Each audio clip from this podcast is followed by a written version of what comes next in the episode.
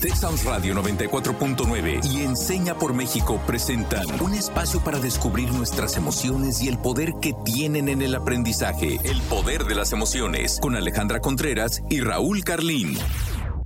Hola, soy Alejandra Contreras, alumna de Enseña por México y les doy la bienvenida a un episodio más de este podcast. Es un placer poder compartir un día más con ustedes. Hola, Ale. Buenas tardes a todos, a todas. Yo soy Raúl Carlín, soy alumni de Enseña por México y también soy coordinador senior del Proyecto Nuevo Maestro en Radix Education. Y el día de hoy precisamente tenemos nuestra, nuestra colaboración mensual en el Poder de las Emociones con Radix Education.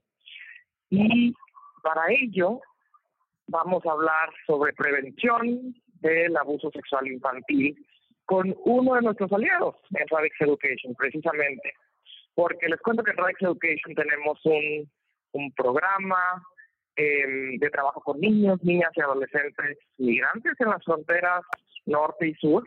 Y para eso es importante, como una organización que aprende, estar muy bien enterados e informados sobre este tema de prevención de abuso sexual infantil por lo que nuestros amigos de Guardianes nos capacitan en ese tema y hoy le doy la bienvenida precisamente a Javier Rodríguez de Guardianes para que con él podamos abordar este tema de prevención de abuso sexual infantil tan importante aquí en el Poder de las Emociones.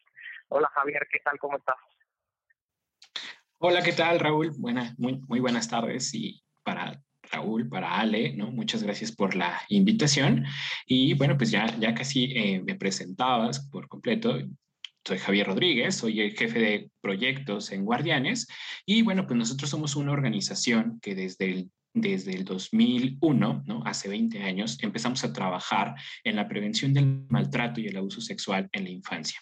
Esto lo hacemos principalmente a través de de pláticas y cursos que están dirigidos a madres, padres, cuidadores, a personal docente, como, como es en el caso de Radix Education, y asimismo, pues también a niñas, niños y adolescentes.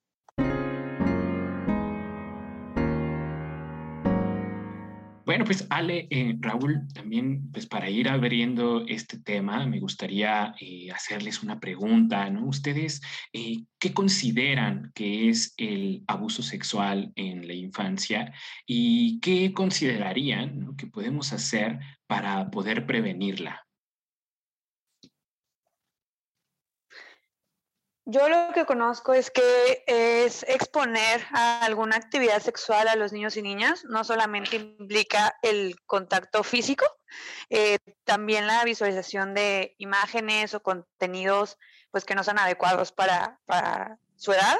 Es un tema eh, creo que muy, muy complejo, eh, yéndome hacia la segunda parte de cómo se puede prevenir, ya que los niños y niñas pues confían en las personas adultas que los rodean, ¿no? Es lo que se les enseña desde chiquitos, pero creo que es muy, muy importante eh, qué tipos de conductas no se deben de aceptar de nadie, ¿no? O sea, desde eh, enseñarles las partes corporales y decir estas partes sí, estas partes no.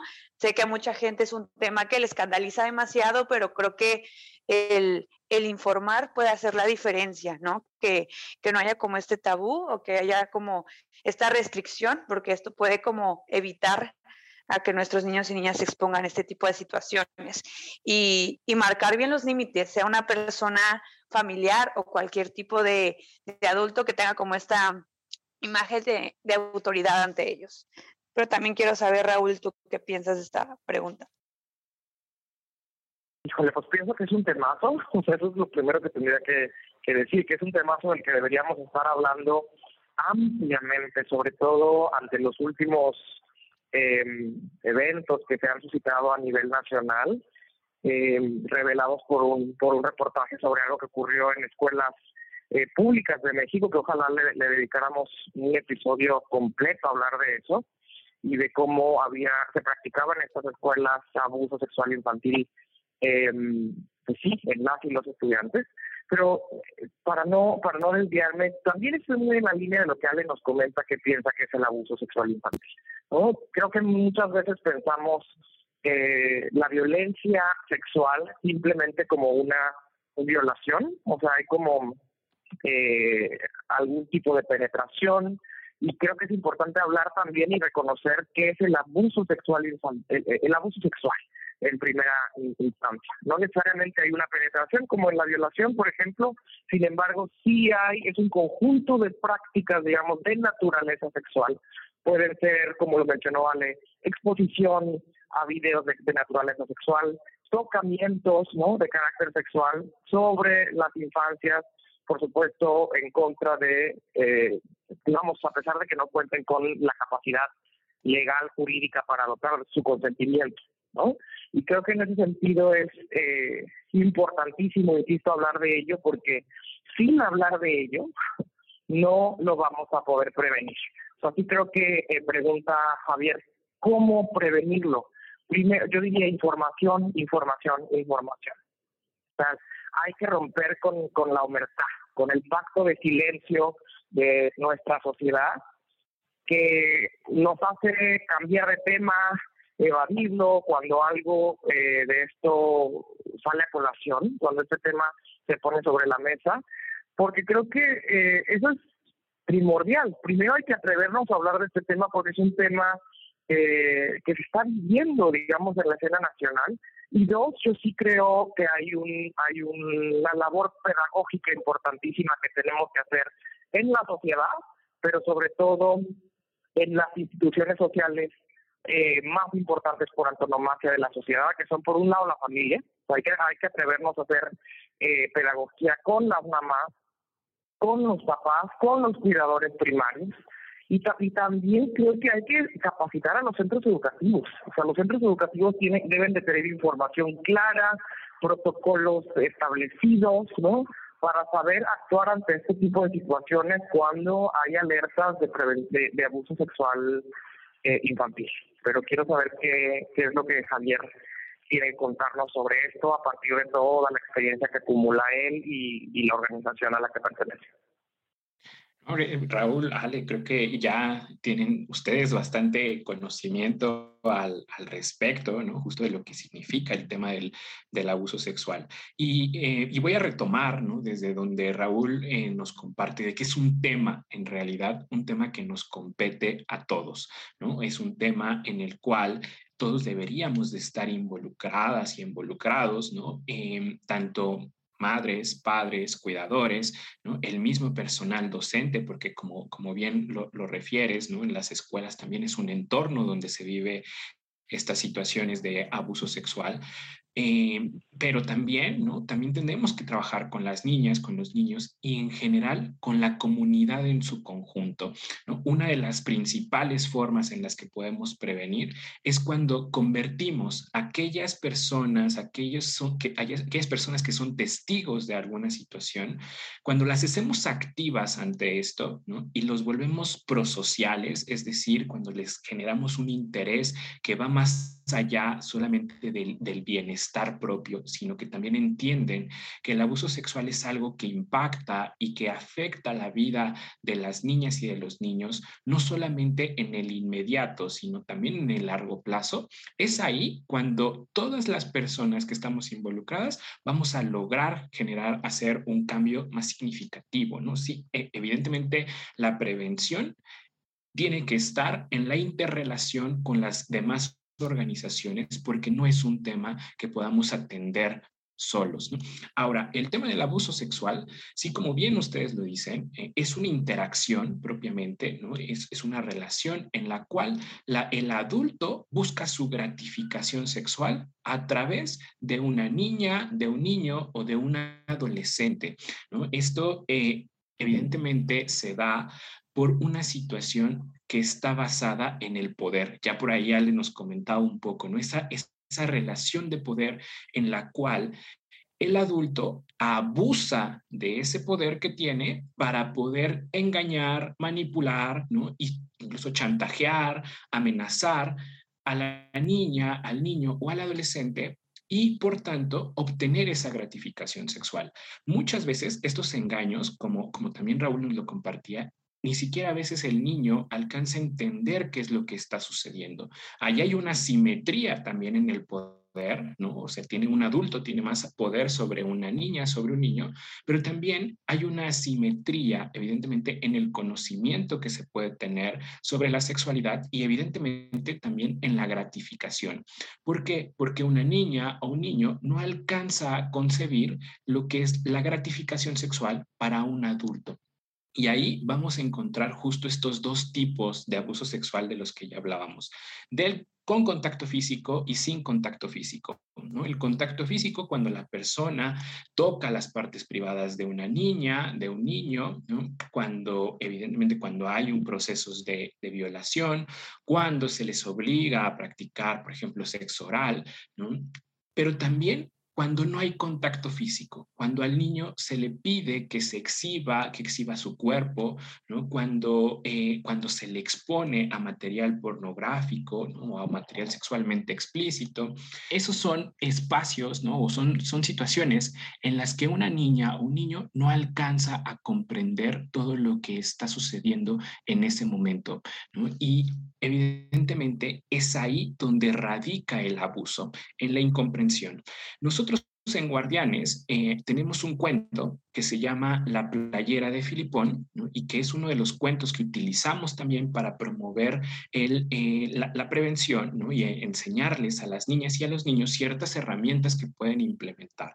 Una de ellas, eh, en realidad, son jabones ¿no? que hablan sobre, sobre cómo pueden ayudar estos jabones a que su autoestima no se manche ¿no? y que la autoestima pues se mancha por los maltratos físicos, verbales, incluso por la violencia sexual.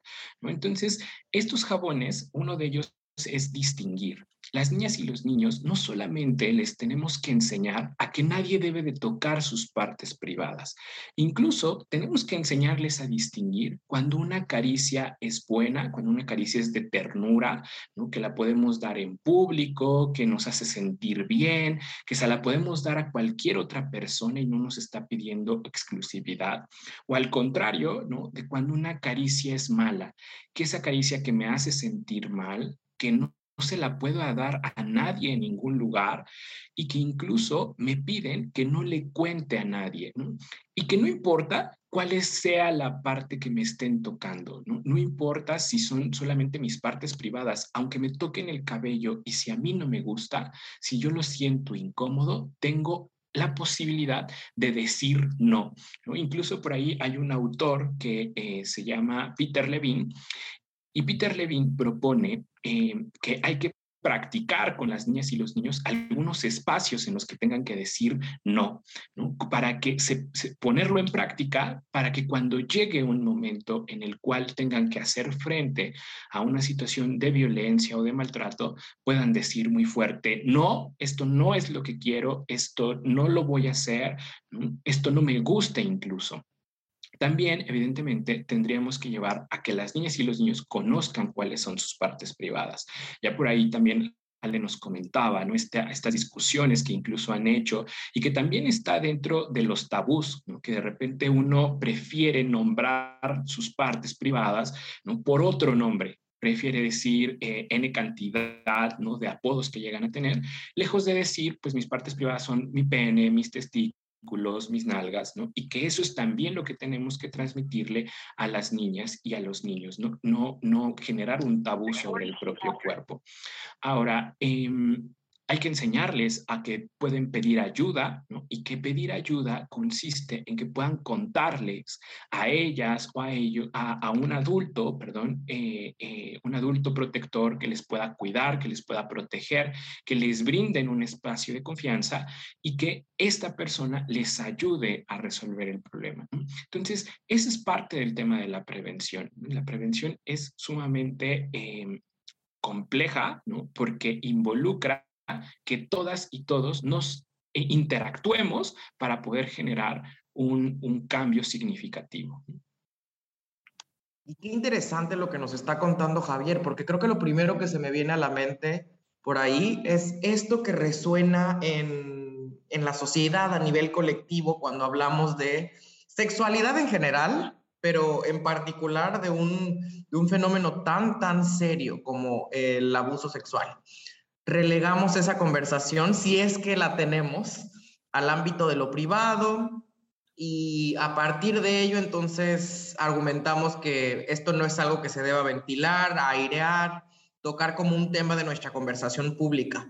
Pero aquí creo, creo que este es el primer mito, o sea, esto es un mito eh, que está instalado en la conciencia colectiva, porque para empezar, yo, yo recordaría la enseñanza que nos han dejado los feminismos en las últimas décadas. Lo personal es político. Y aquí de lo que estamos hablando, y creo que Javier lo explicó perfectamente, es que más que un tema, em, más que el, el, móvil sea sexual, eh, por el cual un adulto decide cruzar la frontera de la ley y abusar sexualmente de la infancia, creo que el primer móvil es político. o sea, que hay una explicación que tiene que ver antes que con el sexo, con el poder. Creo que es lo que nos está diciendo em, Javier, porque hay efectivamente, como él le llama, una asimetría de poder entre el adulto que abusa eh, sexualmente del niño y el niño que es abusado precisamente por todo esto que estamos diciendo, por la diferencia de edad, por la falta de eh, capacidad jurídica del, menor. O sea, estamos hablando de un tema del poder y en ese sentido, eh, como es un tema político, deberíamos em, politizarlo, es decir, deberíamos socializarlo, deberíamos hablar de ello en los medios y en las escuelas y en las familias, en las casas, Em, creo que deberíamos estar hablando de eso. Pero como este primer mito que creo que sale a colación, hay otros que giran alrededor de esta temática, este fenómeno que está sucediendo. Y para eso quiero invitarte, Ale, Javier, y a todos y a todos en casa, a que vayamos a esta sección que nos gusta tanto, Desbloqueando Mix. La dinámica es la siguiente. Yo voy a mencionar algunos enunciados. Raúl nos contará desde su experiencia si considera que es un mito o realidad. Y Javier nos compartirá su opinión de si estamos en lo correcto o no. Dar educación sexual pone en riesgo a las niñas y niños, pues despierta su curiosidad por el sexo. Creo que este es el primer mito del programa. Quiero escuchar eh, la información que Javier seguramente tiene para nosotros y nosotras, pero ya recuerdo, me parece que fue ese episodio también que grabamos con, con César Galicia en, en el que comenzábamos a abordar también este tema y decíamos, pues, ¿cómo es que dar educación sexual podría despertar la curiosidad por el sexo en las niñas y los niños o en las y los adolescentes?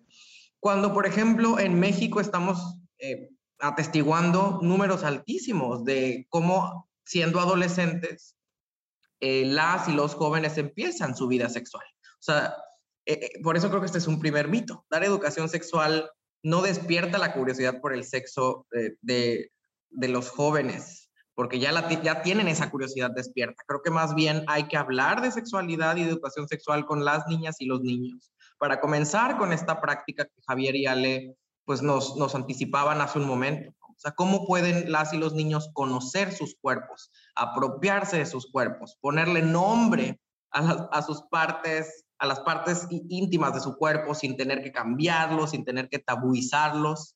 Eh, cómo les enseñamos a decir que no, a poner límites, a dar alerta a sus adultos de confianza. Es decir, la educación sexual lo único que puede generar en la niñez y las juventudes de nuestro país es que las decisiones que tomen eventualmente las tomen con información y con responsabilidad.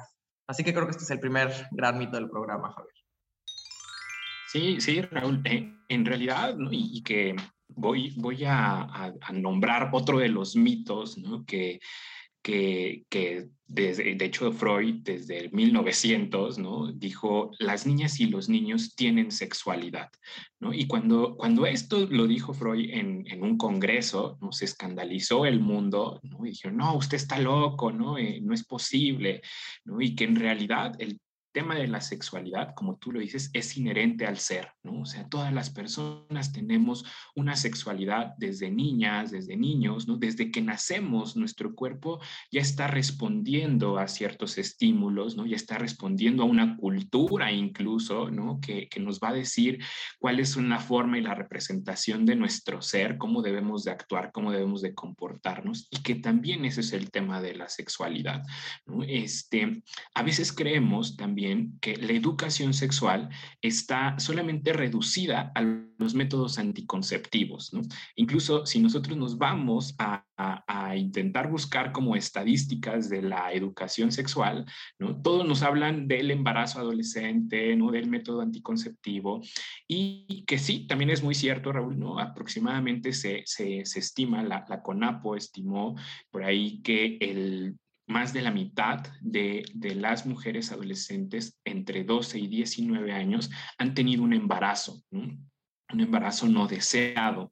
Entonces, eh, es, una, es una estadística bastante alta, ¿no? Que también nos habla ahí de que entonces esta educación sexual que han recibido, basada en métodos anticonceptivos, tampoco ha sido necesariamente la respuesta, ¿no?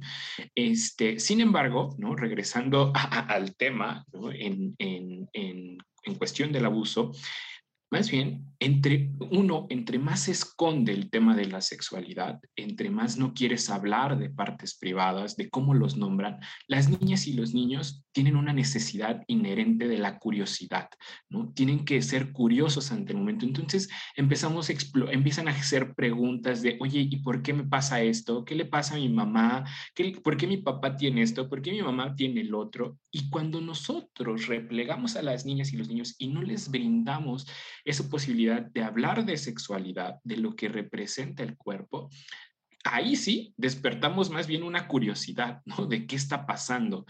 Y en realidad, ¿no? Nosotros tendríamos que hablar de una educación sexual basada en todos sus componentes, ¿no? en todos sus componentes de, lo que es el género, desde lo que son los vínculos, desde, que, eh, desde nuestro propio erotismo, de la forma en la que nos relacionamos con las personas, porque eso es lo que les tenemos que enseñar a las niñas y a los niños. Tenemos que enseñarles que no solamente la sexualidad está basada en la genitalidad, que es ahí donde nosotros nos confundimos, y que incluso cuando nosotros hablamos del erotismo, no hablamos de la relación eh, coital incluso, ¿no? Tendríamos que hablarles de lo que les puede gustar a su cuerpo sentir, ¿no? Y que el sentir puede ser desde comer un dulce, a que te acaricien el cabello y lo que no te puede gustar. Y ahí, cuando nosotros validamos esas emociones y, y, esos eh, sentimientos de las niñas y de los niños, también les enseñamos, les estamos enseñando temas de prevención. ¿Por qué? Porque una niña o un niño ahí va a distinguir que aunque no le guste eso, esa parte de su cuerpo y que, o más bien, aunque no le guste ese tocamiento, ¿no? que no le está gustando lo que está sintiendo en ese momento, va a haber un adulto, una persona adulta que va a validar eso que no le está gustando. Pero al contrario, muchas veces enseñamos a las niñas y los niños que tienen que ceder al, deseo del adulto, ¿no? Y, entonces, oye, ve y dale el beso a tu tía, ¿no? Aunque no quieras, aunque no te parezca, se lo tienes que dar. Y eso, evidentemente, pone más en una situación de riesgo a las niñas y a los niños porque no les enseñamos a poner límites sobre su propio cuerpo. Si una niña o niño estuviera en una situación de abuso sexual, ¿sería fácil detectarlo? le voy a contestar con ambivalencia aquí. O sea, voy a decir que quizá es un mito y una realidad. Creo que es un, es un mito porque no es tan fácil. O sea, no creo que sea tan fácil detectar, em, identificar una situación de abuso sexual. Yo creo que si fuera tan fácil, Em, las detectaríamos con mucha más rapidez y precisión y oportunidad. Pero creo que al mismo tiempo es una realidad porque quisiera que esta realidad fuera una invitación a que las personas que tenemos niños, niñas alrededor, estemos vigilando todo el tiempo y estemos eh, prendiendo nuestras, nuestras, antenas todo el tiempo, porque es el papel y la responsabilidad que nos toca como sus, los, sus adultos. Em, y, creo que sí hay ciertas señales que, a las que hay que estar pendientes em, en nuestros, nuestras niñas cuya conducta regular, digamos, podemos conocer, ¿no? Pienso, no sé, un, un repentino desempeño, descenso en su desempeño académico, eh, que, se muestren más ariscos de los que son, que, renieguen, por ejemplo, del contacto físico de manera repentina y sin razón aparente. O sea, sí me quedo pensando que eh, conociendo a las y los niños y sus conductas regulares, eh, conociendo sus personalidades, creo que cuando hay un cambio abrupto que no se puede explicar por, por algún otro evento conocido, debería, em, insisto, prendernos los focos rojos sobre qué es lo que podría estar viviendo em, en su escuela, alrededor de otros adultos, eh, en su casa o cerca de su casa, porque creo que esto es algo que también Javier nos podría eh, decir eh, en un momento más si es que estoy en lo correcto, pero según tengo entendido, la, la mayor cantidad de, casos de abuso sexual infantil se dan dentro del mismo seno familiar, por algún tío, algún primo, el padrastro o el, papá. Em, y creo que en ese sentido hay que estar, insisto, muy alerta de las señales. Por eso, por eso contesto que esto es un mito y una realidad a la vez, pero quiero saber qué es lo que Javier tiene que decirnos sobre esto. Sí, gracias Raúl. En realidad es, es muy cierto. ¿no? el, tema de la violencia sexual la mayoría de estas, este delito ¿no? se comete en el interior de la casa. ¿no? El, entre el 60 y el 80% de las estadísticas dicen que puede ser el padre, el padrastro, el hermano o algún tío ¿no? o un vecino. Principalmente, sí, el abuso sexual en su mayoría lo cometen hombres. Esto también, el 95% del abuso sexual es cometido por hombres y solo el 5% por mujeres. Y que, em, y que esto también ¿no? es parte de lo que se vuelve complicado a veces detectar el tema del abuso. ¿no? O sea, sí es, es parte de un mito ¿no? que, es, que es muy sencillo a veces creer que lo vas a detectar porque hay moretones o porque hay sangre o porque hay desgarres. Sin embargo, el principal aliado del abuso sexual es el silencio y el silencio que cometen justo quienes son testigos. Muchas veces eh, las personas que, están, a, que saben o que se dan cuenta de una situación de abuso deciden no decirlo, porque aparte si ahorita ponemos un poco en la esfera de que son papás, tíos, hermanos, implica que muchas veces la mamá cuando descubre la situación del abuso, si quiere hacer o proceder algo, va a denunciar al esposo al hijo o al hermano, ¿no? O, al cuñado. E incluso ahí hay todo a veces un despliegue de la familia donde dice, no lo cuentes, no lo digas, porque si lo dices vas a acabar con la familia o qué van a decir los vecinos, ¿no? De que esta situación eh, eh, está aquí, ¿no? Y, eso evidentemente genera más silencio todavía en las personas. Por eso es que sí es real, Raúl, lo que nos decías, ¿no? Tenemos que politizar esto y ponerlo en, en el tema de, de, de que es algo que sucede y tan sucede que en México se registra aproximadamente que hay 4.5 millones de niñas y de niños que han sido víctimas de abuso sexual. La Ciudad de México, nada más para estimar un poco, la Ciudad de México tiene 2.2 millones de niñas y de niños. Eso quisiera decir que si, todos los, si a todas las niñas y niños que concentramos en el país los concentráramos en la Ciudad de México, salimos y al primero que encontráramos vivió abuso sexual. Damos vuelta y vivió abuso sexual. ¿no? Eso es evidentemente es una situación alarmante. Pero aquí justo lo que tenemos que hacer es romper el silencio y estar más atentos, sí como adultos, a todos estos síntomas que tú dices. ¿no? ¿Por qué? Porque sí, un síntoma puede ser que de repente empieza a tener un, em, retroceso ¿no? en, en, sus calificaciones, por ejemplo, en la forma en la que se conduce, en la forma en la que se relaciona, pero incluso también hay niñas o niños que hacen todo lo contrario, ¿no? que se vuelven súper atentos a la escuela, que se vuelven súper dedicados y lo hacen porque no tienen otra forma para escapar del sufrimiento que enfocarse en su escuela, ¿no? Se dicen, prefiero enfocarme toda mi atención a la escuela para poder fugar de eso que me está sucediendo en este momento. Y otro de ellos es, por ejemplo, el, los dibujos. Los dibujos de las niñas y los niños que han vivido situaciones de abuso sexual son muy explícitos, ¿no? Podemos ver penes, podemos ver bocas que están eh, junto a los penes, podemos ver exposición de genitales, ¿no? Y que esos también son señales. Aquí, ¿cuál es la invitación? Que nosotros como adultos dejemos solamente nuestros lentes de adultos y empecemos a ver desde una perspectiva o lo más, intentar ser lo más empático con las niñas y los niños y ver desde el mundo en el que ellas y ellos lo están viendo, porque la mayoría de las veces nos dan un indicador. brevemente les cuento, en un, en un taller, ¿no? una, una, una, persona que estaba tomando el taller, en ese momento descubre que, que su sobrina había vivido una situación de abuso porque eh, hablamos justo de los dibujos, ¿no? Los dibujos tienen una relevancia.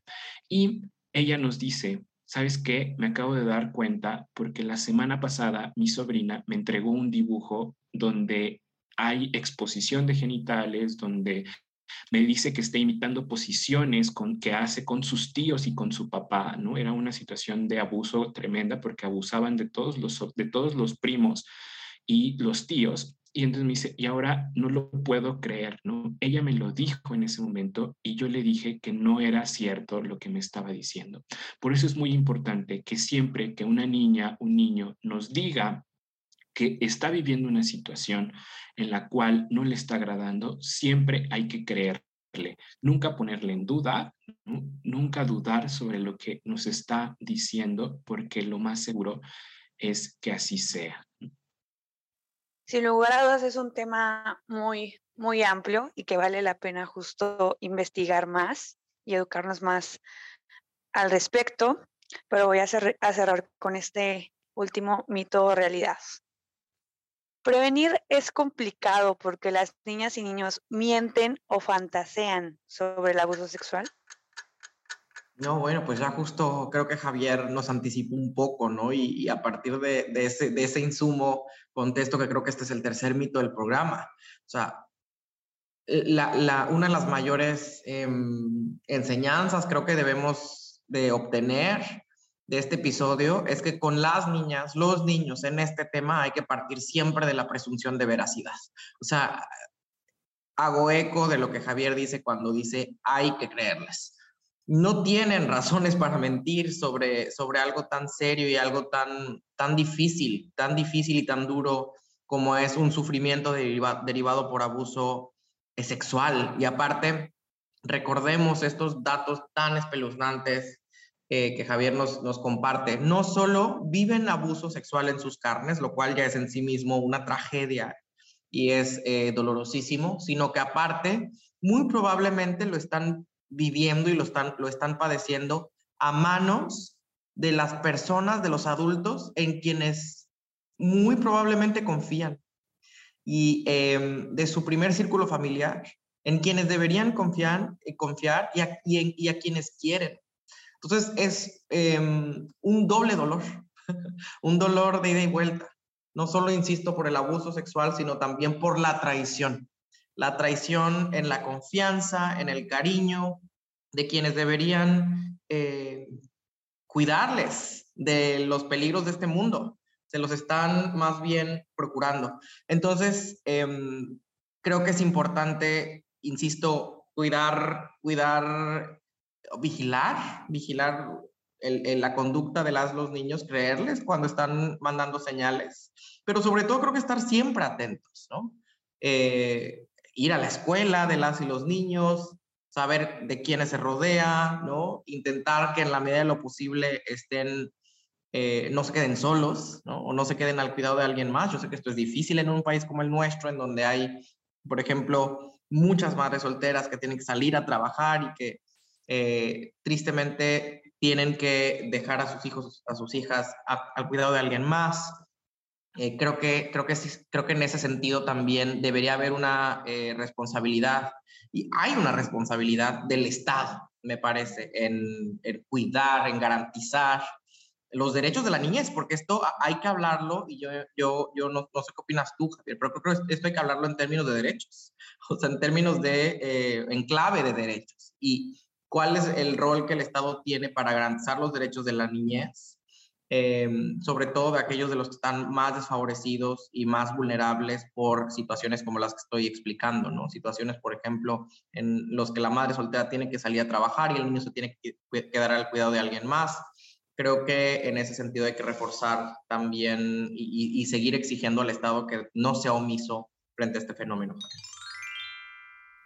Sí, de, hecho, eh, evidentemente sí es un tema de derechos, ¿no? El, derecho que es primordial a vivir en un entorno libre de violencia, ¿no? Que, que, no solamente es para las niñas y los niños, sino para todas las personas. Tendríamos que tener esa libertad y ese gozo de, de, ese derecho. ¿no? Sin duda, eh, em, falta en materia de política, ¿no? de política pública, desarrollar muchos mecanismos, ¿no? falta implementar muchas otras cosas, ¿no? que incluso la ley general de los derechos de las niñas, niños y adolescentes señalan, ¿no? y que también tienen una fecha en la cual ya deberían de estarse implementando y que todavía, ¿no? Lo más, algo que, que siempre es importante señalar es que con las niñas y los niños estamos en deuda en muchos sentidos, ¿no? Estamos en deuda porque no hemos generado los mecanismos de atención, de seguimiento, para poder brindar un entorno libre de violencia.